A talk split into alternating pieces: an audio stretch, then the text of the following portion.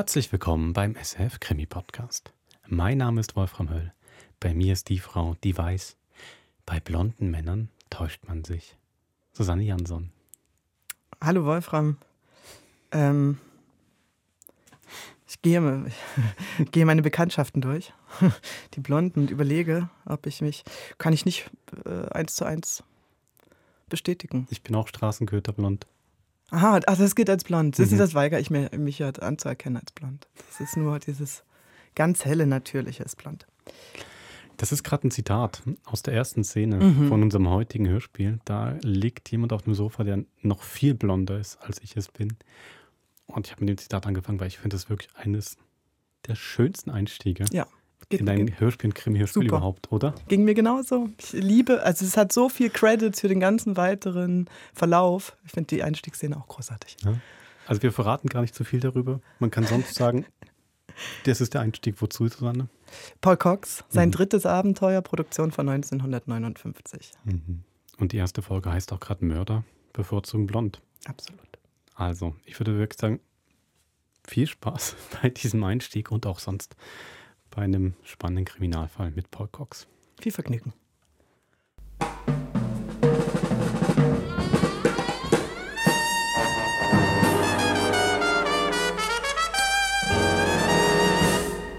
Mein Name ist Paul Cox.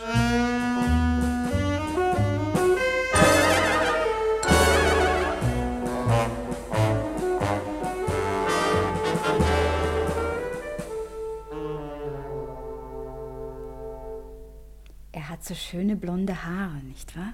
Wer weiß, ob sie nicht gefärbt sind. Aber nein, streichen Sie nur einmal darüber, dann merken Sie, wie weich sein Haar ist. Wenn man Männerhaare färbt, werden sie immer strohig. Meinen Sie? Das weiß ich, meine Liebe. Ich habe mich unlängst mit meinem Coiffeur darüber unterhalten, aber es ist auch nicht so wichtig. Jedenfalls ist er ein hübscher Mann. Mhm. Allein schon seine Nase. Wenn man nur wüsste, wie seine Augen aussehen. Schade, dass er sie geschlossen hat. Wie alt mag er wohl sein? Ich würde sagen ungefähr 7, 28. Ich schätze ihn etwas älter. Aber bei blonden Männern täuscht man sich leicht. Und Sie wissen wirklich nicht, wer er ist? Keine Ahnung, Liebste. Als ich hier ins Zimmer trat, habe ich ihn zum ersten Mal gesehen. Und sich natürlich gleich in ihn verliebt. Er sieht aber auch wirklich aus wie der leibhaftige Adonis. Diese Haare. Und ich sage Ihnen, sie sind doch gefärbt. Rauchen Sie? Ja, danke. Es ist zum Verzweifeln. Ja, da trifft man zum ersten Mal in seinem Leben einen Mann, für den man sich wirklich begeistern könnte und dann. Ach, nehmen Sie es nicht so tragisch. Wir alle erleben Enttäuschung. Passen Sie auf, dass Sie ihm nicht die Asche ins Gesicht streuen. Er hat etwas Ähnlichkeit mit dem jungen Fred Astaire. Finden Sie nicht? Ja. Aber ein Blond. Ich sage ja immer, unsere Helena hat einen guten Geschmack. Äh, kennen Sie übrigens Paul Cox? Nein. Wer ist denn das? Komischer Name. Ein früherer Verehrer von Helena. Ein fantastischer Mann, sage ich Ihnen.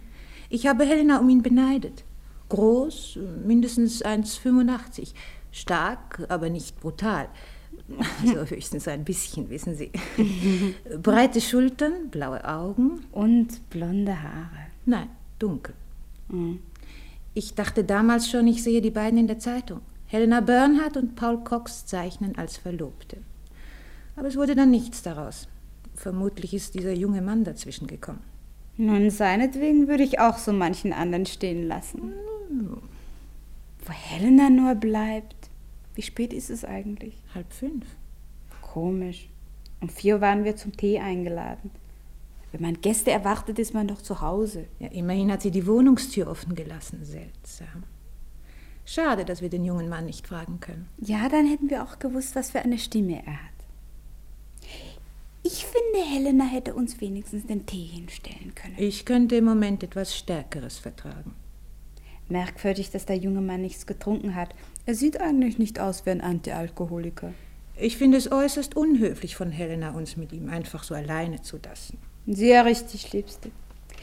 Wissen Sie, ich frage mich die ganze Zeit, ob wir nicht irgendetwas unternehmen sollten. Vielleicht telefonieren. Zum Beispiel. Aber wem? Hm, ja, eben. Ich habe einen Bekannten Bekannten. Der ist ein entfernter Verwandter von der Sekretärin des Polizeipräsidenten. Aber ich bitte Sie, das können wir Helena doch nicht antun. Ich glaube, wir müssen schon warten, bis sie zurückkommt. Wenn sie gar nicht kommt? Dann gehen wir nach Hause. Und lassen den jungen Mann hier? Ich hab's. Wir rufen den ehemaligen Verehrer von Helena an, diesen äh, Paul Cox. Ja, der hat doch schon öfter mit der Polizei zu tun gehabt. Der kennt sich aus in solchen Dingen.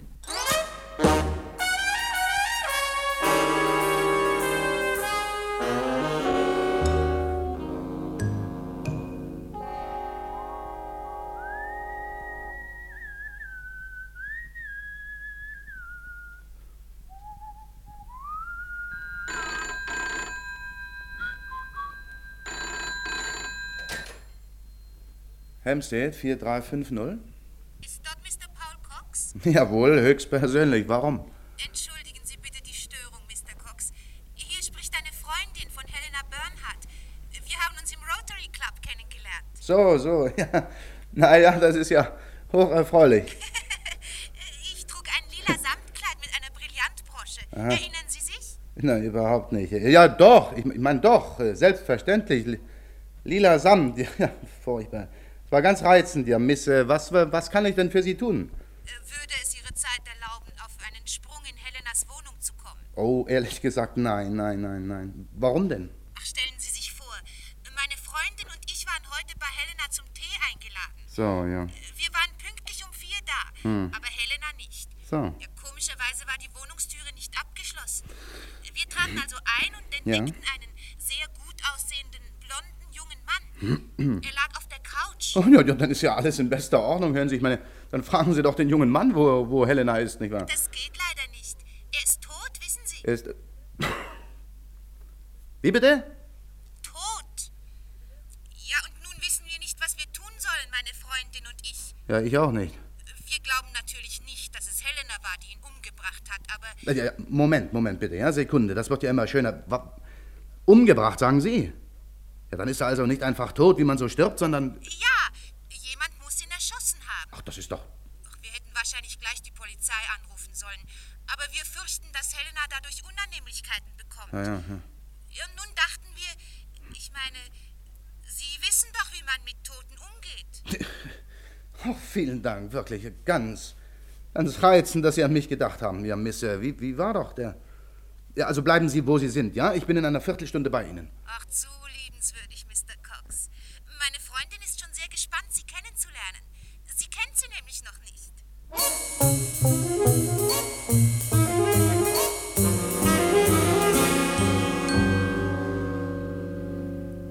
waren ja anscheinend zwei ganz sonnige Vertreterinnen des weiblichen Geschlechts. Das geht leider nicht. Er ist tot, wissen Sie. Jemand muss ihn erschossen haben. Als gäbe es nichts Alltäglicheres auf der Welt, als in fremden Wohnungen fremde Leichen zu finden. Aber so sind die Frauen. Wenn eine Geschlechtsgenossin zufällig den gleichen Hut trägt, schreien sie Zeta und Mordio. Entdecken sie aber eine Leiche, dann. Naja. Jedenfalls war ich einigermaßen neugierig, äh, diese äh, Miss äh, Dingster und ihre Freundin kennenzulernen. Aber leider sollte es nicht dazu kommen. Als ich nämlich in Helenas Wohnung kam, fand ich zwar die blonde Leiche, und ich muss zugeben, sie war sehr blond. Aber von den beiden tollkühnen Damen war nichts zu sehen. Stattdessen traf ich eine Reihe lieber alter Bekannter. Na nu, wer kommt denn da? Mein Name ist Paul Cox, falls Sie sich nicht erinnern sollten. Und ob ich mich erinnere. Hallo Inspektor, Ja, Collins, was ist denn los? sehen Sie mal, wir haben Besuch. Oh, Mr. Cox. Inspektor Carter und all die lieben Spielgefährten von der Mordkommission, das ist ja eine Überraschung. Ganz meinerseits. In diesem Fall will ich lieber nicht stören. Äh, einen Moment, Mr. Cox, Sie stören ganz und gar nicht. Im Gegenteil, ich freue mich immer, Sie zu Wie sehen. reizend von Ihnen, Inspektor. Vielleicht erzählen Sie mir kurz, was Sie hier suchen. Aber das ist doch ganz logisch, Inspektor. Wo immer in London eine Leiche herumliegt, findet sich auch prompt Mr. Cox ein. Aber ich wette, er hat wieder mal keine Ahnung, wer der Tote ist. Wie wäre es denn, wenn Sie wieder an Ihre Arbeit gingen, Sergeant Collins? Bitte? Ich will ja nichts gesagt haben. Nun, Mr. Cox, was haben Sie mir zu erzählen? Ein hübscher Mann. Wer? Collins? Kaum. Die Leiche dort. Auffallend hübsch. Wer ist es, Mr. Cox? Sergeant Collins hat leider völlig recht, ich habe keine Ahnung. Entschuldigen Sie, Inspektor. Ja, Doktor? Der Tod muss vor ungefähr vier bis fünf Stunden eingetreten sein. Also gegen Mittag. Ich würde sagen, in der Zeit zwischen 12 und 2 Uhr. Herzschuss ungefähr aus acht Meter Entfernung. Erstaunlich wenig Blutspuren. Ja, darüber habe ich mich auch schon gewundert. Haben Sie eine Erklärung? Nun ja, es kann vorkommen, wenn sich ein Blutgerinnsel bildet und. Aber ein endgültiges Urteil kann ich erst nach der Autopsie fällen. Pardon, Doktor. Wäre es denkbar, dass man den Toten erst nachträglich hierher gebracht hat? Wie kommen Sie darauf? Ja, das wäre doch die nächstliegende Erklärung, warum Sie keine Blutspuren finden, nicht? Leider nein, Mr. Cox. Der Mann ist hier in diesem Zimmer erschossen worden. Wir haben das Geschoss im Polster der Couch gefunden. So? Entschuldigung, war nur so eine Idee. Und wenn ich das hinzufügen darf, es handelt sich um dasselbe Geschoss, von dem der Mann getroffen worden ist. Ihrer Meinung nach steht es also fest, dass der Mann gegen Mittag in diesem Zimmer erschossen worden ist? Ja. Zweifeln Sie daran? Nein, nein, es ist nur wegen meines Alibis. So wie ich Inspektor Carter kenne, wird er nicht ruhen, bis er mir den Mord zuschieben kann. Da bringen Sie mich auf eine gute Idee, Mr. Cox. Wo waren Sie denn heute Mittag zwischen 12 und 2 Uhr? In meinem Club. Und dafür dürfte sich ungefähr ein Dutzend Zeugen finden lassen. Zufrieden? Absolut. Ich nehme auch nicht an, dass Sie eine Damenpistole benutzen, wenn Sie sich mit Mordabsichten tragen. Eine Damenpistole? Ja. Wir haben die Mordwaffe gefunden und sogar die dazugehörige Ersatzmunition. Der Mörder muss ja ein reizender Mensch sein, dass er der Polizei alles so fein hingelegt hat. Er hat es nicht hingelegt, wir haben es suchen müssen. Ich nehme an, Sie haben auch Fingerabdrücke an der Waffe gefunden? Allerdings. Sie gehören offensichtlich Mrs. Helena Burnett. Ach, na jedenfalls ein sympathischer Zug von ihr, dass sie der Polizei die Arbeit so leicht macht. Ihre Ironie ist nicht ganz angebracht, Mr. Cox. Äh, haben Sie sonst noch etwas gefunden, Doktor? Nein, sobald wir das Ergebnis der Autopsie haben, werde ich Sie verständigen. Auf Wiedersehen. Wiedersehen, Doktor, danke. Inspektor? Ja, was ist denn, Collins? Ich habe ein Telegramm gefunden, Inspektor. Wo? In der Küche im Mistkübel. Zeigen Sie bitte. Eintreffer heute gegen 16 Uhr, Gruß Lingo. Lingo? Komischer Name. Das Telegramm ist heute Vormittag 11.48 Uhr aufgegeben worden. Ergo wollte dieser Mr. Lingo heute kommen. Ich frage mich, ob er da gewesen ist. Haben Sie den Namen schon mal gehört, Cox? Nein, nie. Grässlicher Name. Jedenfalls müssen wir der Sache nachgehen, Collins. Nehmen Sie das Telegramm mit. Jawohl, Inspektor. Und nun zu Ihnen, Mr. Cox. Können Sie mir sagen, wo sich Mrs. Burnett im Moment aufhält? Tut mir leid, ich habe nicht die geringste Ahnung. Also Sie waren doch früher mit ihr befreundet, nicht? Ja, sehr früher, sehr früher. Das ist mehr als drei Jahre her. Und seitdem haben Sie nichts mehr von ihr gesehen oder gehört? Nichts. Und warum sind Sie ausgerechnet heute hierher gekommen? Ja, Inspektor Carter, was wollen Sie denn nun gerne hören? Die Wahrheit. Das habe ich mir gedacht. Nur, die Wahrheit, fürchte ich, werden Sie mir nicht glauben. Wir können es ja mal versuchen. Äh, vor ungefähr dreiviertel Stunden hat mich jemand angerufen, eine Frau. Mrs. Burnett. Nein, nein, nein, nein. Es war eine Frau, die ich irgendwann einmal im Rotary Club kennengelernt haben soll. Das Einzige, was ich von ihr weiß, ist, dass sie eine nerventötende Stimme hat und damals ein lila Samtkleid und eine Brillantbrosche getragen haben will, aber ich kann mich nicht an sie erinnern. Was sagte sie am Telefon? Ja, sie sagte, sie spreche aus der Wohnung von Helena Bernhardt. Helena hätte sie und ihre Freundin zum Tee eingeladen, sei aber nicht da. Stattdessen läge auf der Couch eine blonde Leiche und ob ich bitte rasch vorbeikommen könnte, um nach dem Rechten zu sehen. Ja, das klingt allerdings etwas fantastisch. Puh, hab ich's nicht gesagt, Sie glauben mir nicht. Und äh, wo sind denn die beiden Damen jetzt? Falls sie sich nicht im Keller versteckt haben, dann sind sie fort. Seltsamerweise haben die auch so einen mysteriösen Anruf bekommen, aber nicht von einer Frau, sondern von einem Mann. Er hat seinen Namen nicht genannt. Natürlich. Blödsinnigerweise haben wir keine Ahnung, wer der Tote ist. Er hat keine Papiere bei sich, seine Taschen sind völlig ausgeplündert. Inspektor. Ja, was ist denn schon wieder, Collins? Wir haben den Scherenschleifer aufgegabelt. Na, rein mit ihm. Jawohl, Inspektor. Kommen Sie, Withers. Ja, guten Tag, Sir. Guten Tag. Treten Sie näher. Ich bin Inspektor Carter. Mein Name ist Withers, Sir. Mr. Withers, Sie wissen, was hier vorgefallen ist. Der Wachtmeister hat's mir erzählt. Wir haben erfahren, dass Sie heute Mittag hier in der Gegend Scheren geschliffen haben. Stimmt das? Ja, Sir. Sind Sie zufällig auch in diesem Haus gewesen? Es lohnt eigentlich nicht, Sir. Wissen Sie, das Haus ist so abgelegen, da macht man kein Geschäft. Aber Mrs. Bernard hat mich gebeten, alle Vierteljahre zu kommen. Und, äh, Und da waren Sie also heute hier? Ja, Sir, aber, es war nichts. Ja. Miss Bernard wollte gerade fortgehen und hat mich wieder weggeschickt. Ich habe mich eigentlich sehr geärgert, wissen Sie. Da, da macht man sich extra den Weg hier heraus und dann wird man so abgefertigt. Dabei hatte ich gestern noch telefoniert, ob es heute passt. Und? Und dann faucht sie mich an, also in einem Ton, kann ich Ihnen sagen, als ob ich der letzte Dreck wäre. Ich habe jetzt keine Zeit. Sehen Sie doch, ich, ich muss fort. Wann war das? Naja, so, so ungefähr um, um halb eins, Sir. Äh, hatten Sie das Gefühl, dass Mrs. Burnett sehr erregt war? Milde ausgedrückt, Sir. Sehr milde ausgedrückt. Und was geschah weiter? Ja, also in, in dem Moment kam ein Taxi. Sie hat die Haustüre abgeschlossen, ist an mir vorbeigegangen, ni- nicht einmal mit dem Kopf genickt hat sie. Und dann ist sie weggefahren. Haben Sie sich zufällig die Nummer des Taxis gemerkt? Sie verlangen ein bisschen viel, Sir. Wenn ich mir alle Autonummern merken wollte, hätte ich viel zu tun. Entschuldigen Sie, Gentlemen. Ja? Äh, was geht denn hier vor? Was wünschen Sie bitte? Mein Name ist Barnard. Ich möchte gern meine Frau sprechen. Äh, Sie sind der Gatte von Mrs. Helena Burnett? Ich war es. Wir sind seit vier Jahren geschieden. Ist gut, Mr. Whistler. Sie können jetzt gehen. Ich brauche Sie nicht mehr. Danke, Sir. Auf Wiedersehen, Sir. Und sollte noch etwas sein, äh, Sie haben ja meine Adresse, Inspektor. Ja, danke. Inspektor? Sind Sie von Scotland Yard? Ja. Ich bin Kriminalinspektor Carter. Um Himmels Willen, was ist denn hier geschehen? Ein Mann ist ermordet worden. Das ist ja nicht möglich. Wer denn? Das wissen wir noch nicht. Aber vielleicht können Sie uns helfen, den Mann zu identifizieren. Der Tote liegt hier auf der Couch. Ja.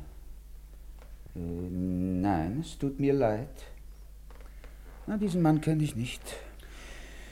Nun kenne ich allerdings kaum noch jemanden aus dem Be- Bekanntenkreis meiner früheren Frau. Auch nicht einen äh, Mr. Lingo? Lingo? Nein. Sie stehen nicht mehr in ständigem Kontakt mit Ihrer Gattin? Nein, wir sehen uns höchst selten. Und was wollten Sie ausgerechnet heute von ihr? Ja, mir sind einige Papiere abhanden gekommen, darunter auch die Heiratsurkunde und das Scheidungsurteil. Ich wollte Helena bitten, mir ihre Kopien zu leihen und dann... Und da kommen Sie aufs Geradewohl vorbei? Nein, natürlich nicht. Ich habe heute schon zweimal angerufen, aber es hat niemand geantwortet. Wann haben Sie angerufen? Einmal um zwei und einmal gegen halb vier. Ja, um diese Zeit war Mrs. Burnett nicht mehr zu Hause. Sagen Sie bitte, hm, kennen Sie diese Waffe?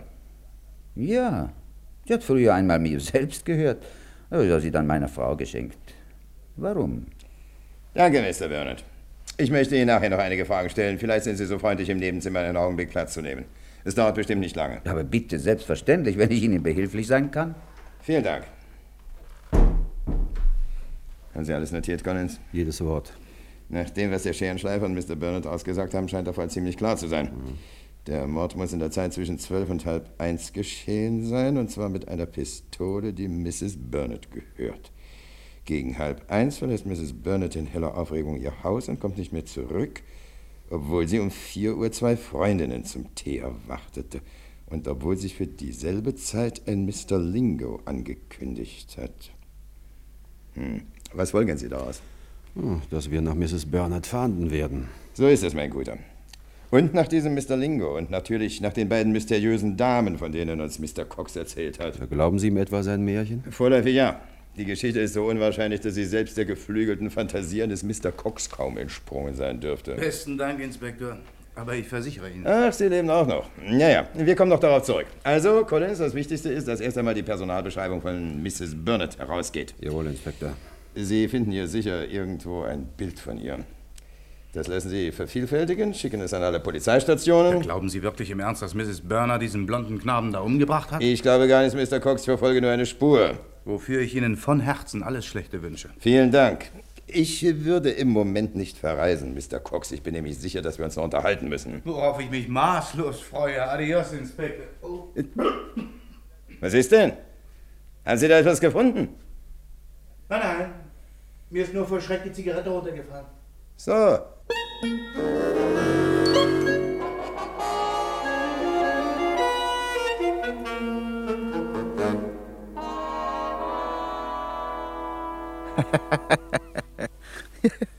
Sie haben es natürlich gemerkt. Meine Zigarette war gar nicht heruntergefallen. Ich hatte mich nach etwas ganz anderem gebückt, und zwar nach einem kleinen Zettel, der mit einer winzigen Ecke aus dem Schuh des Toten herausguckte. Und ich weiß bis heute noch nicht genau, ob es Inspektor Carter nicht doch bemerkt hat. Der Inspektor ist ein komischer Kauz, durchaus kein finsterer Scotland Yard-Beamter mit undurchdringlichem Blick und so. Nein, nein, immer freundlich, immer nett. Aber ich glaube, es gibt niemanden, der sich rühmen könnte, je auch nur einen seiner Gedanken erraten zu haben. Normalerweise ist es so, dass man ihn für 10 bis 15 Mal dümmer hält, als er in Wirklichkeit ist. Und meistens freut er sich darüber, er ist direkt stolz darauf.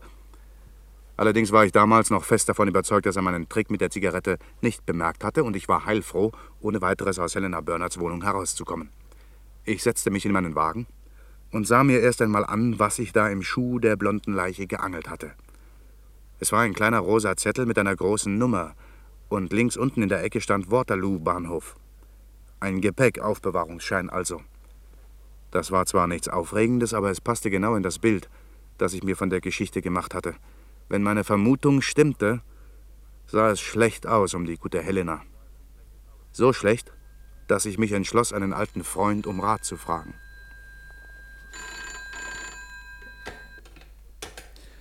Thomas Richardson, Privatdetektiv. Hallo Richie, wie geht's denn? Oh, äh, Mr. Cox? Genau der ist es. Freuen Sie sich? Na, was führt Sie denn in meinen Telefonhörer, Mr. Cox? Oh, hätten Sie Lust auf einen guten alten Whisky? Hm, sitzen Sie etwa wieder mal in der Klemme? Nein, nein, zufälligerweise ich nicht. Aber ich glaube jemand anders. Hm, Auf Wunsch wird der Whisky auch ohne Wasser serviert. das trifft sich nicht schlecht. Ich habe nämlich Durst. Na also, Sie wissen doch, wo ich wohne. Ja, allerdings. Nur, äh, Mr. Cox, Ja, was denn? vergessen Sie die zweite Flasche nicht.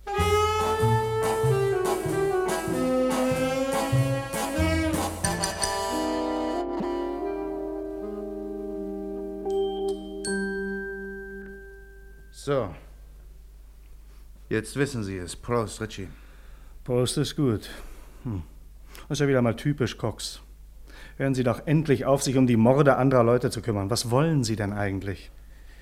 Ich habe Helena Bernhardt einmal sehr gut gekannt. Ja, und dann hat sie Ihnen einen Korb schicken lassen, der heute noch den Rekord halten dürfte. Na ja. Aber das interessiert Sie nicht. Na, Sie müssen Kavalier spielen. Ach, ich will Helena helfen. Das zwar äußerst charmant von Ihnen, aber leider verstoßen Sie damit gegen das Gesetz. Richie, so hören Sie Nein, ich- jetzt hören Sie zuerst einmal zu. Und merken Sie sich genau, was ich Ihnen sage. Machen Sie mir doch nichts vor, Mr. Cox. Sie glauben ja gar nicht, dass Mrs. Bernard unschuldig ist. Sie wissen genauso gut wie die Polizei und ich, dass nur ein Mensch diesen Mord begangen haben kann. Ihre hochverehrte Helena. Aber weil Sie immer noch in sie verliebt sind, da wollen Sie ihr helfen. Mit anderen Worten, Sie wollen ein Verbrechen vertuschen. Damit machen Sie sich strafbar. Bei eventuellen mildernden Umständen, da kostet Sie das schätzungsweise 50 bis 100 Pfund. Bitte, wenn Sie sich das leisten können. Aber mich kostet es mein Patent. Übrigens, vielen Dank für den Whisky. War wirklich ausgezeichnet. Moment, Richie. Das ist mein definitiv letztes Wort, Mr. Cox. Und wenn ich Ihnen einen privaten Rat geben darf, dann lassen auch Sie die Finger von der Geschichte. Meinen verbindlichsten Dank. Bitte. Vielleicht komme ich auf Ihren Rat zurück, aber jetzt fahre ich zuerst einmal zum Waterloo-Bahnhof und hole den Koffer ab. Bitte, bitte, tun Sie, was Sie nicht lassen können.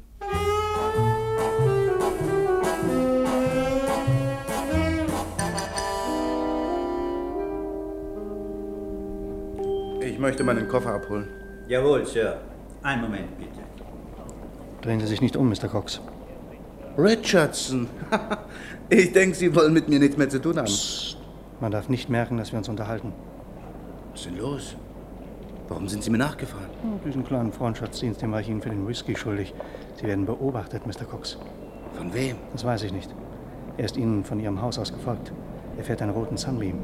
Ich glaube, er ist hinter dem Koffer her, den Sie hier abholen wollen. Wie sieht er aus? Kleiner Kerl mit dem Buckel. Und was meinen Sie? Was... So, hier ist Ihr Koffer, Sir. Ah ja. Macht drei Pence. Drei Pence, hier. Danke, Sir. Gute Reise. Gehen Sie, Cox, gehen Sie. Warten Sie nicht auf mich. Man darf uns nicht zusammen sehen. Aber seien Sie vorsichtig. Okay, und besten Dank, Richie. Keine Ursache.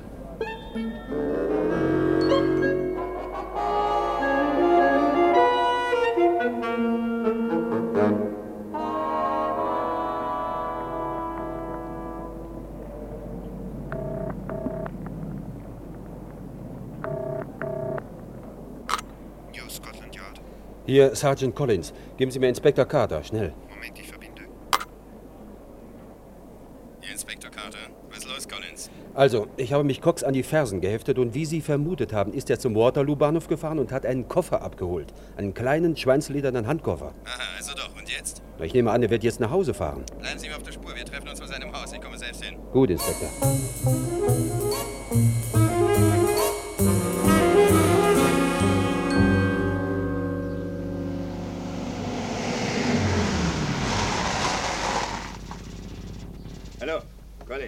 Hier bin ich, Inspektor. Und? Ich weiß nicht, Inspektor, diesmal habe ich ein sehr dummes Gefühl. Cox ist in seiner Wohnung. Er ist vor fünf Minuten nach Hause gekommen, mit dem Koffer, den er vom Bahnhof abgeholt hat. Dann ist doch alles in Ordnung. Im Gegenteil, ich fürchte, hier ist so ziemlich alles schiefgegangen, was schiefgehen konnte. Machen Sie es doch nicht so spannend, Collins. Erzählen Sie. Von Mrs. Bernards Wohnung ist Cox nach Hause gefahren. Kurz darauf bekam er Besuch. Raten Sie mal, wer es war. Augenblick. Äh, ich würde auf Thomas Richardson tippen. Aller Achtung, stimmt. Er war ungefähr zehn Minuten bei ihm. Dann kamen sie aus dem Haus, verabschiedeten sich vor der Tür. Cox stieg in seinen Wagen und fuhr los. Ich hinterher, mit gutem Abstand selbstverständlich. Und? Auf einmal drängt sich ein zweiter Wagen zwischen uns. Der Cox folgt, ein dunkelroter Sunbeam. Dann schaue ich in den Rückspiegel und was glauben Sie, wer hinter mir herfährt? Richardson vermutlich. Genau. Wir fuhren also in einem gemütlichen Geleitzug zum Waterloo-Bahnhof. Dort steigt dann einer nach dem anderen aus. Zuerst Cox, dann der Mann aus dem Sunbeam, ein kleiner, verwachsener Mann, nie gesehen. Dann ich und zu guter Letzt unser Freund Richardson. Cox holt den Koffer, flüstert ein paar Worte mit Richardson und dann setzt sich die ganze Karawane wieder in Bewegung, in umgekehrter Richtung. Und nun sind wir alle hier. Cox in seiner Wohnung, an der nächsten Straßenecke steht der Sunbeam und dort drüben, sehen Sie, Richardsons Wagen. Ich gäbe was drum, wenn ich wüsste, wer hier eigentlich wen beschattet. Abwarten, Collins, das lesen wir morgen im Polizeibericht. Ich bin noch nicht fertig, Inspektor. Das dicke Ende kommt noch. Der kleine Buckelige aus dem Sunbeam ist jetzt bei Cox. Was? Die, die beiden kennen sich also? Das glaube ich wieder weniger. Der Buckelige ist nämlich durch das Küchenfenster eingestiegen. Hm, dann wird es aber brenzlig. Es sieht verdammt so aus. Zu blöd, dass Cox die Vorhänge zugezogen hat. Und der Bucklige ist bestimmt nicht wieder herausgekommen? Nein. Möchte wissen, worüber sich die beiden jetzt wohl unterhalten. Wenn wir hier stehen bleiben, werden wir es nie erfahren. Kommen Sie, Collins. Ja, haben Sie das gehört? Das kommt aus der Wohnung von Cox. Los, Collins! Die Tür ist verschlossen. Ja, Kunststück. Los mit vereinten Kräften. Eins, zwei.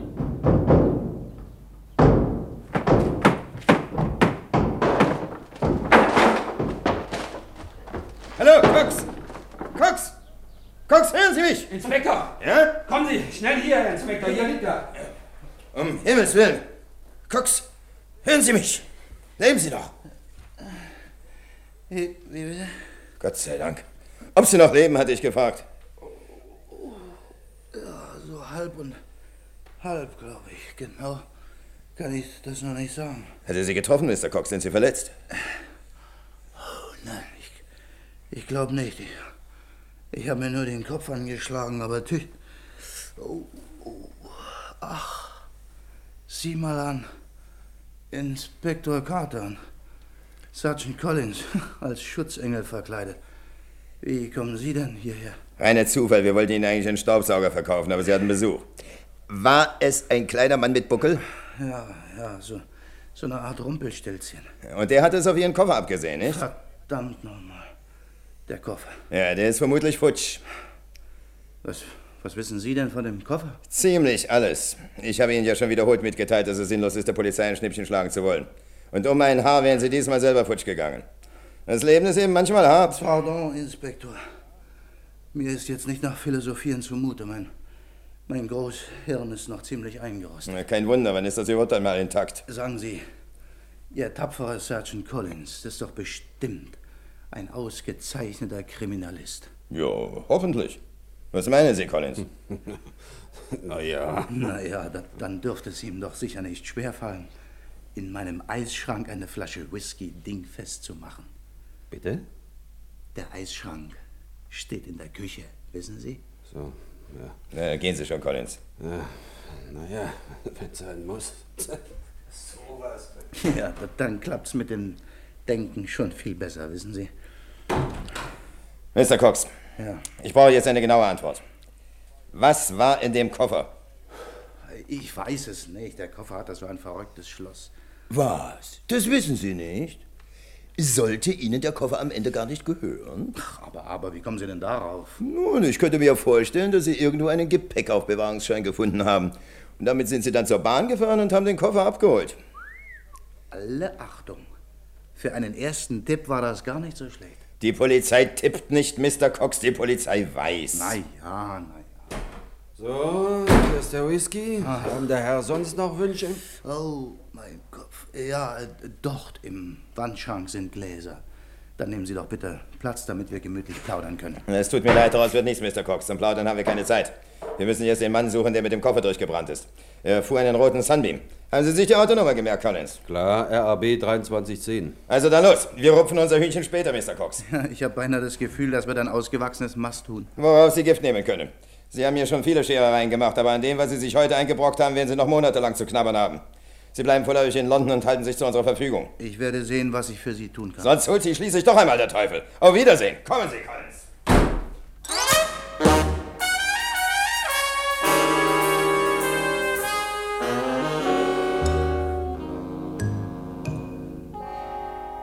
Und draußen waren sie. Ich konnte es Inspektor Carter nicht einmal verübeln, dass er so mit den Türen um sich knallte. Es war ein hässlicher Streich, den ich ihm da gespielt hatte. Man greift nicht in eine Morduntersuchung ein, unterschlägt Beweismaterial und lässt sich dann noch um ein Haar erschießen, alles was recht ist. Nun fragen Sie mich nur nicht, warum ich das alles getan hatte und warum zum Kuckuck ich meine Nase immer in Dinge stecken muss, in denen sie nichts zu suchen hat.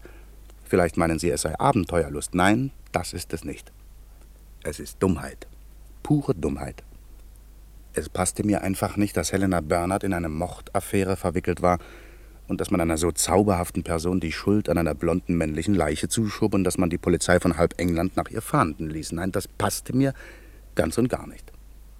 Sie werden mich vielleicht nicht verstehen, aber na, Sie kennen ja auch Helena Bernhardt nicht. Dafür wollen Sie aber wahrscheinlich wissen, wie die Geschichte weiterging. Also, um ehrlich zu sein, ich war zunächst einmal froh, dass Inspektor Carter abgedampft war. Ich holte mir ein nasses Tuch, legte es auf meinen Schädel, der noch immer wie ein Flugzeugmotor brummte, und schenkte mir ein Glas Whisky ein. Als ich gerade das dritte Glas ansetzte, öffnete sich die Tür. Entschuldigen Sie, Mr. Cox, aber die Haustür war nicht abgeschlossen. Ja, das glaube ich gern. Die Polizei brauchte Kleinholz. Richardson, welche Überraschung. Trinken Sie ein Glas. Nein, nein, danke schön. Also, was habe ich gesagt? Jetzt sitzen Sie in der Tinte. Meter tief. Aber Sie wollten ja nicht hören. Ich könnte mich selbst stundenlang ohrfeigen. Ich hatte mir geschworen, dass ich mit der Sache nichts zu tun haben will und... Na ja, dann gehen Sie doch nach Hause. Lassen Sie mich in Ruhe. Ja, ist zu spät. Ich stecke ja auch schon mittendrin. Wieso? Weil ich mich dafür interessiert habe, wer sich in Ihrem Hause als Scharfschütze betätigt hat. Sie wissen, dass jemand auf mich geschossen hat? Leider. Ich habe den Mann doch die ganze Zeit beobachtet. Es ist derselbe, vor dem ich Sie schon einmal gewarnt habe, ein kleiner Bursche mit einem Buckel. Ja, das weiß Paul Cox allerdings auch. Er wohnt in Ost-London 16a, Purfleet Road. Oh, das wusste Paul Cox allerdings nicht. Dorthin hat er jedenfalls diesen Koffer geschleppt. Wenn Sie erfahren wollen, was sich in diesem dreimal verflixten Gepäckstück befindet, dann müssen Sie zur Purfleet Road fahren. Jetzt auf einmal. Und vor einer Stunde sagten Sie noch, ich sollte am besten meine Finger aus diesem Spiel lassen. Das sage ich auch jetzt noch. Aber da ich weiß, dass Sie ein unverbesserlicher Idiot sind, dann muss ich wenigstens dafür sorgen, dass Ihre Idiotie Hand und Fuß bekommt. Also kommen Sie, Mr. Cox. Sie werden ja sowieso in die Purfleet Road fahren. Warum sollen wir so lange warten, bis die Polizei die Adresse auch herausbekommen hat? okay, Richie, gehen wir.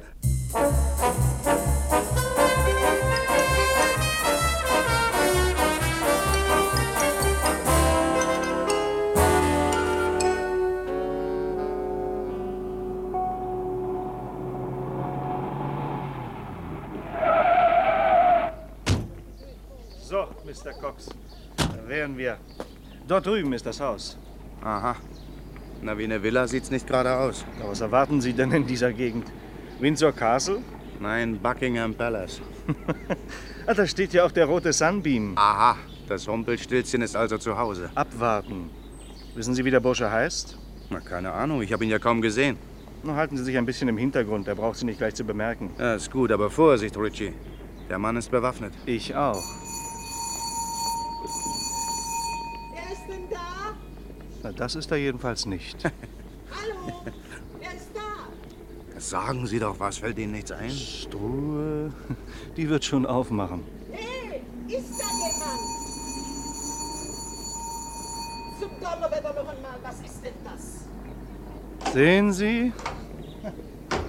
Entschuldigen Sie vielmals, wir hätten äh, gerne gewusst. Ja, warum zum Teufel antworten Sie denn nicht? Ich habe doch laut genug gefragt, wer da ist. Ja, also ehrlich gesagt, wir waren uns nicht ganz im Klaren, ob wir bei der richtigen Adresse sind. Wir waren etwas erstaunt, eine Frauenstimme zu hören. Ja und? Passt Ihnen das nicht? Oh, doch, doch, schon, natürlich. Aber wir hatten eigentlich erwartet, einen Herrn hier anzutreffen. Nach unserer Information müsste er hier wohnen. Tut er ja auch. Aber es ist ja immer dasselbe. Ich habe Mr. Popkins schon x-mal gesagt, er soll endlich ein Türschild anbringen lassen. Mr. Popkins? Ja, der wohnt hier, Corky Popkins. Wenn Sie den sprechen wollen, dann sind Sie hier an der richtigen Adresse. Ja, ja, den wollten wir eigentlich sprechen. Ich bin nur die Putzfrau. Was wollen Sie denn von Mr. Popkins? Ach, wir, hm, wir hätten ihn gerne in einer Versicherungsangelegenheit gesprochen. Ja, der ist jetzt nicht da. Ach, das ist aber ärgerlich. Vielleicht dürfen wir trotzdem eintreten. Es kann ja sein, dass Sie uns Auskunft geben können. Und das glaube ich nun wieder nicht. Aber kommen Sie ruhig herein. Mr. Popkins muss gleich zurückkommen. Gut, dann, dann warten wir eben so lange. Natürlich. Das ist ja ein weiter Weg hier raus. Ich bin ganz müde. Ja, ja. Übrigens, äh, das ist Mr. Smith. Jawohl. Ja, mein Name ist Williams. Und ich bin Mrs. Nutboom. Sehr erfreut. Aber nehmen Sie doch Platz. Vielen Dank, Mrs. Nutboom. Ja, wir, wir kommen von der Phoenix Reisegepäckversicherung. Wie? Wie? Äh, Mr. Popkins, der hat doch einen, einen Koffer zur Aufbewahrung gegeben, so einen kleinen schweinsledernen Koffer, so einen Handkoffer. Und nun sind wir nicht sicher, ob er ihn auch zurückerhalten hat. Ja, ganz der recht. Beamte, der behauptete zwar, er hätte den Koffer ausgehändigt, aber er hat die Belege verloren. Also eine kolossale Schlamperei. Das kann man wohl sagen, ja. Wir müssen der Sache natürlich nachgehen. Donnerwetter. Seit wann sind denn die britischen Eisenbahnen so gründlich? Oh, das ist so. Ja, wir müssen, müssen ja gründlich sein. Müssen, der, der Koffer war sehr hoch versichert. Außerordentlich hoch. Ich sage ja nichts. Aber ich glaube, Sie brauchen sich keine Sorgen zu machen. So? Der Koffer ist da. Na, Vor dreiviertel Stunden ist Mr. Popkins nämlich mit einem Koffer nach Hause gekommen. Das- Ach, ja. Den hat er von der Bahn abgeholt. Ja, ja. Hat er Kleiner geholt. Schweinslederner Handkoffer, wie Sie Ja, sagen. na, na Gott, Gott sei Dank. Ja, na, das wird sicher der Koffer sein, den wir suchen. Das Vielleicht könnte uns Mrs. Nutbohm liebenswürdigerweise den Koffer einmal zeigen? Ja, ja. Ich meine, dann würden wir ja gleich sehen, ob es der richtige ist. Das geht leider nicht. Wieso? Mr. Popkins hat ihn wieder mitgenommen. Ach, das Ah, ist die- oh, oh, ja, das ja, wäre ja auch zu schön gewesen. Aber das macht ja nichts. Nein. Sie brauchen ja nur Mr. Popkins zu fragen, wenn er zurückkommt. Ja, ja, ja, ja. Ich meine, wissen Sie vielleicht, wohin er den Koffer gebracht hat? Er sagt mir nie, wo er hinfährt. Ach, ich meine, aber mit seinem Wagen ist er doch nicht gefahren, oder? Der steht doch noch vor der Türe. Ja, jemand hat Mr. Popkins abgeholt. Wissen Sie zufällig, wer das war? Nein. Aber das interessiert Sie auch nicht, oder? Oh, natürlich nicht. Nein, nein, nein, nein, nein, nein. Wieso denn auch? Ja, ja, das äh, bleibt uns ja auch gar nichts anderes übrig, als dass wir hier noch ein bisschen warten, nicht? Das habe ich Ihnen ja auch gesagt. Ja, ja. Nun machen Sie es sich gemütlich. Gemütlich, Ich ja. gehe so lange in die Ja, Küche. bitte, Fein, bitte, bitte, fein, bitte, fein. bitte, lassen Sie sich gar nicht stören. Oh. Ei, ei, ei. Na, da sind wir also wieder einmal zu spät gekommen. Herzlichen Glückwunsch, Herr Privatdetektiv. Also keine Aufregung, Mr. Cox. Die erste Runde ist vorbei und wir haben eine Menge Punkte gesammelt. Wir wissen, wie unser Mann heißt und wo er wohnt. Wir wissen ferner, dass er nur ein Handlanger ist. Er arbeitet nicht für sich, sondern für einen Auftraggeber. Vermutlich für den Mann, der ihn da vorhin abgeholt hat. Na ja, und? Na, den Namen dieses Hintermannes werden wir auch noch herausbekommen. Optimist. Unser Freund Popkins läuft jetzt in seiner eigenen Wohnung in eine Falle. Sie stellen sich neben die Tür, damit er sie nicht gleich sieht, wenn er hereinkommt. Und halten Sie Ihre Kanone bereit. Und dann, werden wir unserem Rumpelstilzchen schon die Zähne ziehen. Vorausgesetzt, dass uns vorher nicht die Polizei einen Strich durch die Rechnung macht. Ja, die sucht nämlich auch den Besitzer des roten Sunbeam mit der Nummer RAB 2310. Was schätzen Sie, wie lange die brauchen, um hier zu erscheinen? Ja, Sie haben recht. Da suchen wir uns wohl am besten bei Zeiten einen Notausgang. Ich habe mich schon umgesehen. Die Fenster sind unsere einzige Chance. Ja, hoffentlich kommt Popkins bald. Na, nun sitzen Sie doch hier nicht so herum, Mr. Cox. Helfen Sie mir lieber, das Zimmer Ja. zu durchsuchen. Na ja, ganz richtig. Es gibt ja Momente im Leben, wo sogar Privatdetektive vernünftige Ideen haben. Oh, so. Und nehmen Sie mal den Bücherschrank. Ich nehme hier mal den Schreibtisch. Okay, woher wissen Sie denn, dass ich ein Bücherwurm bin? Was ist denn das? Ah! Na, sieh mal an. Popkins scheint ein großer Freund des sonnigen Südens zu sein. Hier sind Reiseprospekte von Locarno, Stresa, Isola Bella, Ascona, Palanza. Oh, der ganze Lago Maggiore. Oh, der Mann hat eben Geschmack. Äh, Oh, kommen Sie, kommen Sie doch mal her, Mr. Cox. Was ist denn? Hier, der Brief. Adressiert an Mr. Corky Popkins. Ja, warum soll er keine Briefe bekommen? Na, lesen Sie mal. Anbei übersende ich Ihnen wie verabredet einen Barscheck über 20 Pfund. Helena Bernhardt? Donnerwetter. Und hier eine Benzinquittung von einer Tankstelle in Kilmarnock, Lanarkshire. Ausgestellt für Mrs. Helena Bernard. Kilmarnock, Lanarkshire? Wenn Sie ein einigermaßen gebildeter Mensch wären, Mr. Cox, dann wüssten Sie, dass Kilmarnock ein Städtchen in der Grafschaft Lanarkshire ist, was in Schottland liegt. Welcher einigermaßen gebildete Mensch fährt schon nach Schottland? Ihre brave Helena zum Beispiel. Von mir aus darf sie fahren, wohin sie will. Aber dass sie mit unserem Rumpelstilzchen Popkins in Verbindung steht, das macht mir doch Kopfschmerzen. Ich ahnte, dass wir irgendwann einmal über Ihren Namen stolpern würden. Es ist doch klar, wie ein Sonnenaufgang bei Nebel, dass sie ganz dick in der Sache drinsteckt. Also ich gebe eine Literflasche Whisky und, und meinen alten Hut, wenn ich wüsste, wo ich Helena auftreiben könnte. Sie brauchen nur ein bisschen Geduld zu haben. Corky Popkins wird uns das sicher sagen. Ja, falls er je hierher zurückkommt. Oh, das Telefon. Ja, dann nehmen Sie doch mal ab, bevor Mrs. Nutbone auftaucht. Ja, hallo. Hallo, Gorki. Ja, Wo stecken Sie denn? Ich warte auf Sie. Ich brauche den Koffer. den Koffer? Ja, in zwei Stunden ist Ebbe, dann können wir nicht mehr ausfahren. Wer äh, spricht denn dort? Wer wohl? Helena Bernhardt natürlich. Helena? Oh, äh, Entschuldigung, ich bin vielleicht falsch verbunden. Ich möchte Mr. Corky Popkins sprechen. Du bist schon richtig verbunden, Helena. Hier ist die Wohnung von Mr. Popkins. Es spricht Paul Cox. Paul? Ja, um Himmels Willen, was suchst du denn bei Corky Popkins? Ich suche dich, Helena, dich. Und falls es dich interessiert, außer mir sucht noch die Polizei von ganz Großbritannien nach dir. Was?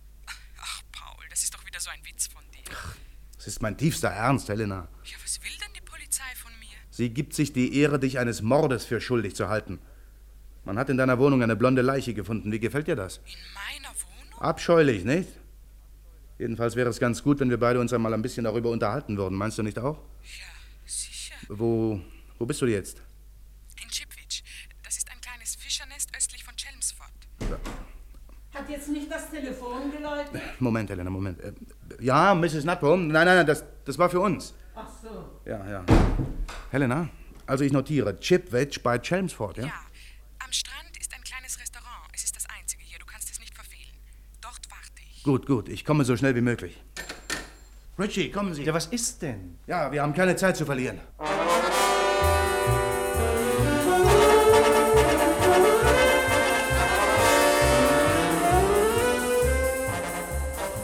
Wir brausten los. Es war inzwischen schon dunkel geworden und die Straßen waren ziemlich leer. Richardson holte aus seinem Wagen heraus, was schon kaum mehr drin war. Ich bin ja wirklich nicht kleinlich am Steuer, aber er fuhr buchstäblich wie der Teufel.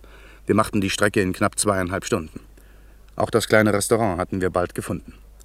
Mit der Bezeichnung Restaurant hatte Helena zwar etwas übertrieben, es war eine lausige Fischerspelunke, in die sich wohl nur alle Schaltjahre einmal ein Gast verirrte. Der Wirt war ein geschwätziger alter Kerl, der es offensichtlich genauso überflüssig fand, seine Vorhänge zu waschen wie seinen Hals. Wenn Sie doch nur fünf Minuten früher gekommen wären, Gentlemen. Nur fünf Minuten. Wie meinen Sie das? Oder sind Sie etwa nicht Mr. Cox? Ja, doch, doch, erraten. Die Dame hat bis vor fünf Minuten auf Sie gewartet. Jetzt ist sie weg. So ein Pech, nicht? Aber so geht's im Leben. Als ich vor 14 Jahren in Australien war, da habe ich etwas ganz Ähnliches erlebt. Ich kam zum Hafen. Ja, ja, das ist ja sehr interessant. Ich meine, hat die Dame etwas für mich hinterlassen? Ja, natürlich hat sie. Sie war sehr traurig, dass Sie nicht gekommen sind.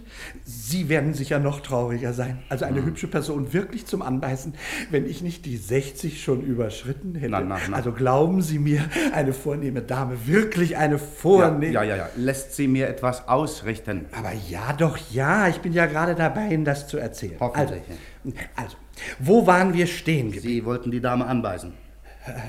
Nein, nein, nein, aber ja, ja, ja, richtig, ja. Die Dame war sehr traurig, dass Sie nicht gekommen sind und sie lässt Sie schön grüßen. Vielen Dank. Ja, ich hatte das Gefühl, dass sie gar nicht gerne weggefahren ist. Aber sie hatte ja keine Wahl, sie musste. Sonst hätte sie wieder zwölf Stunden warten müssen wegen der Ebbe, wissen Sie? Wir haben ja nur einen kleinen Hafen und bei Ebbe kann man nicht hinaus. Dazu ist die Fahrrinne zu flach. Mhm. Jedenfalls für einen so großen Kahn wie die Motorjacht, mit der die Dame gefahren ist. Ein schönes Schiff. Ich sage ja immer, die Fahrrinne muss ausgebaggert werden. ja. Seit zwei Jahren versprechen uns die Behörden, dass sie ausgebaggert wird. Aber was geschieht? Nichts geschieht. Dabei ist es auch für uns wichtig, obwohl wir nur eine kleine Fischerboote... Ja, ja, äh, Lieber Mann, natürlich, ich, ich fühle mit Ihnen, glauben Sie mir, aber stellen Sie doch bitte Ihre Sprechmaschine auf halbe Kraft voraus, ja? Was lässt mir die Dame ausrichten? Nun, äh, einen schönen Gruß. Und sie fährt jetzt nach Spanien und zwar nach. Ja? Ach, verdammt nochmal, ja. Wie hieß das schon wieder? Na, ich bitte Sie. Also ein kleines Nest hat sie gesagt in der Nähe von. Ja? Ja, nun warten Sie mal.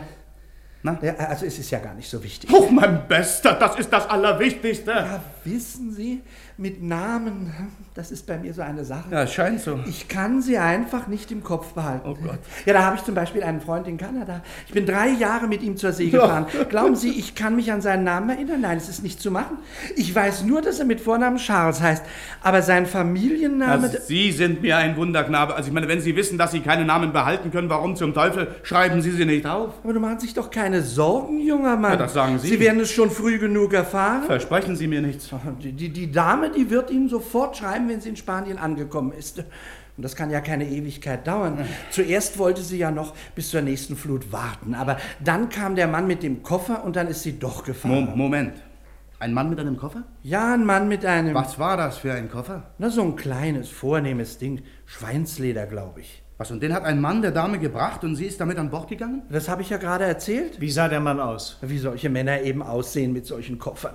Trenchcoat, glaube ich. Ein kleiner, mit einem Buckel. Nein, nein, nein, nein, nein. Einen Buckel hat er nicht. Also auf gar keinen Fall. Und klein war er auch nicht. Er war sogar noch größer als Sie.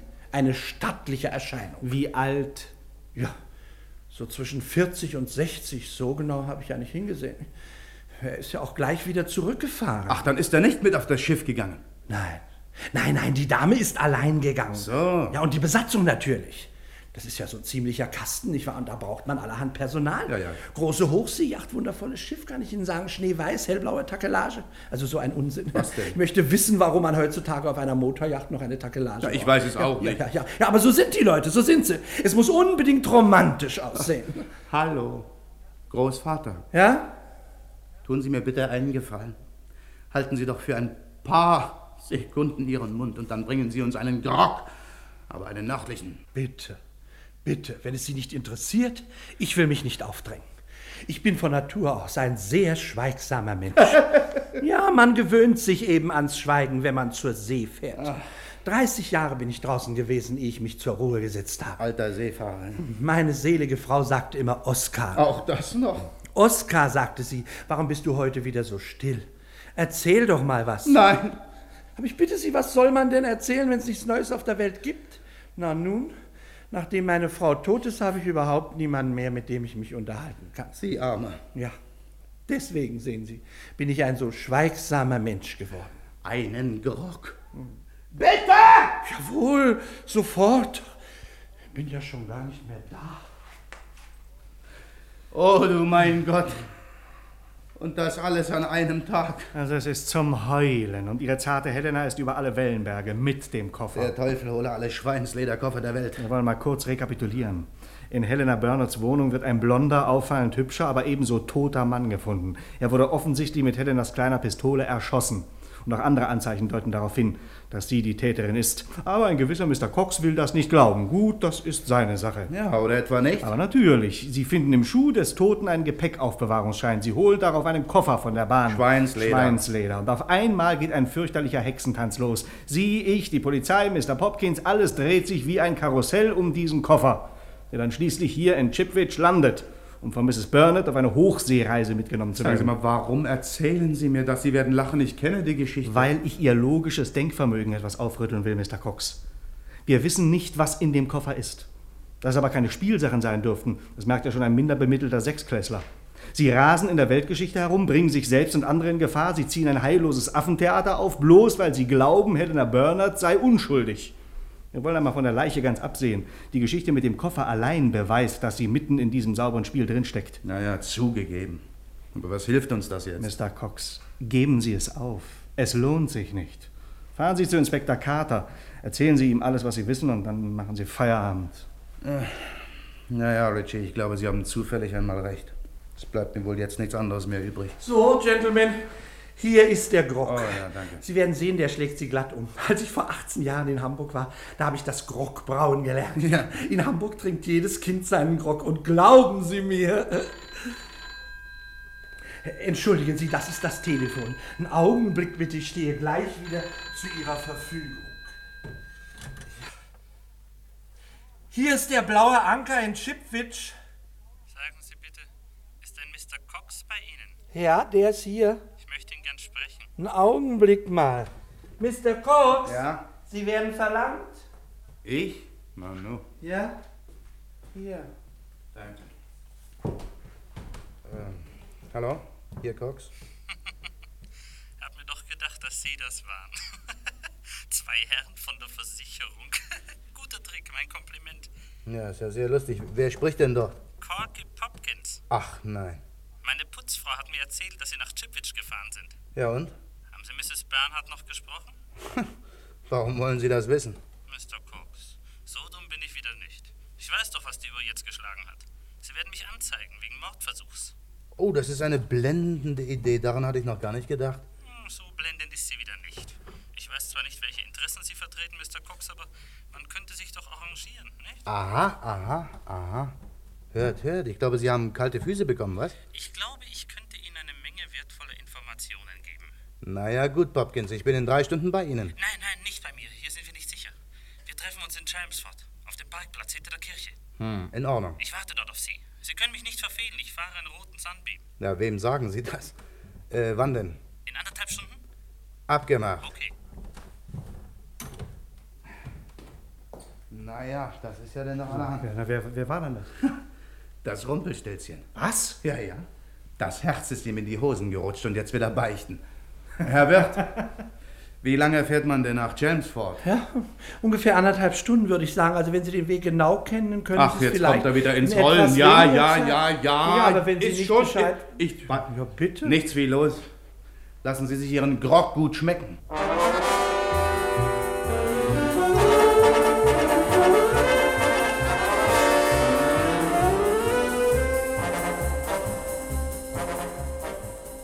Richardson fuhr noch schneller als gewöhnlich. Sterling Moss hätte seine helle Freude an ihm gehabt. Ich weniger. Jedenfalls erreichten wir Chelmsford in Rekordzeit und suchten die Kirche. Hallo, Wachtmeister. Ja, Wo ist denn hier der Parkplatz hinter der Kirche, bitte? ja, ich würde sagen hinter der Kirche. Aber was suchen Sie denn da? Wir Mitten haben- in der Nacht. Wir haben uns dort mit einem Bekannten verabredet. Aha, ja. Dann biegen Sie hier rechts ab. Dann noch ungefähr 100 Meter und Sie sind da. Ah, vielen Dank, Wachtmeister. Gute Nacht. Gute Nacht.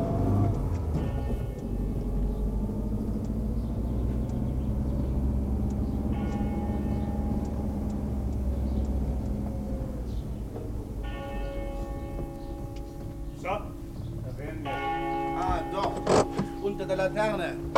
Da steht der rote Sunbeam. Hopkins sitzt am Steuer. Ah, jetzt bin ich ja gespannt, was er uns zu erzählen hat. Das ist aber komisch. Der bewegt sich ja gar nicht. Der muss es doch gesehen haben. Oh, ist wohl eingeschlafen. Die lange Warterei macht ja auch müde. Hallo, Mr. Popkins. Aufwachen, Besuch ist da. Menschenskind, der wird doch nicht. Machen Sie mal die Wagentür auf, Mr. Cox. Verflucht nochmal. Das hat uns gerade noch gefehlt. Was ist denn hier los? Fühlt sich Ihr Bekannter nicht wohl? Ich fürchte, Wachtmeister, unser Bekannter fühlt sich überhaupt nicht mehr. Er ist tot.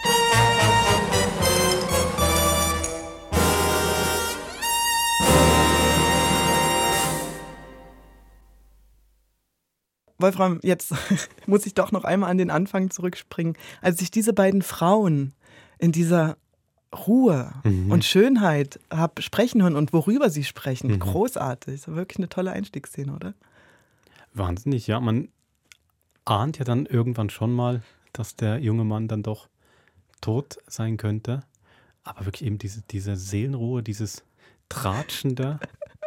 ähm, und auch wirklich irgendwie so keine Eile. Man Mhm. überlegt sich mal ganz in Ruhe, wen man jetzt mal anrufen sollte und wen, wen vielleicht nicht. Es wird ja auch ganz lang eigentlich, in der ganzen ersten Folge wird nie aufgelöst, was die beiden eigentlich da überhaupt gemacht haben. Mhm.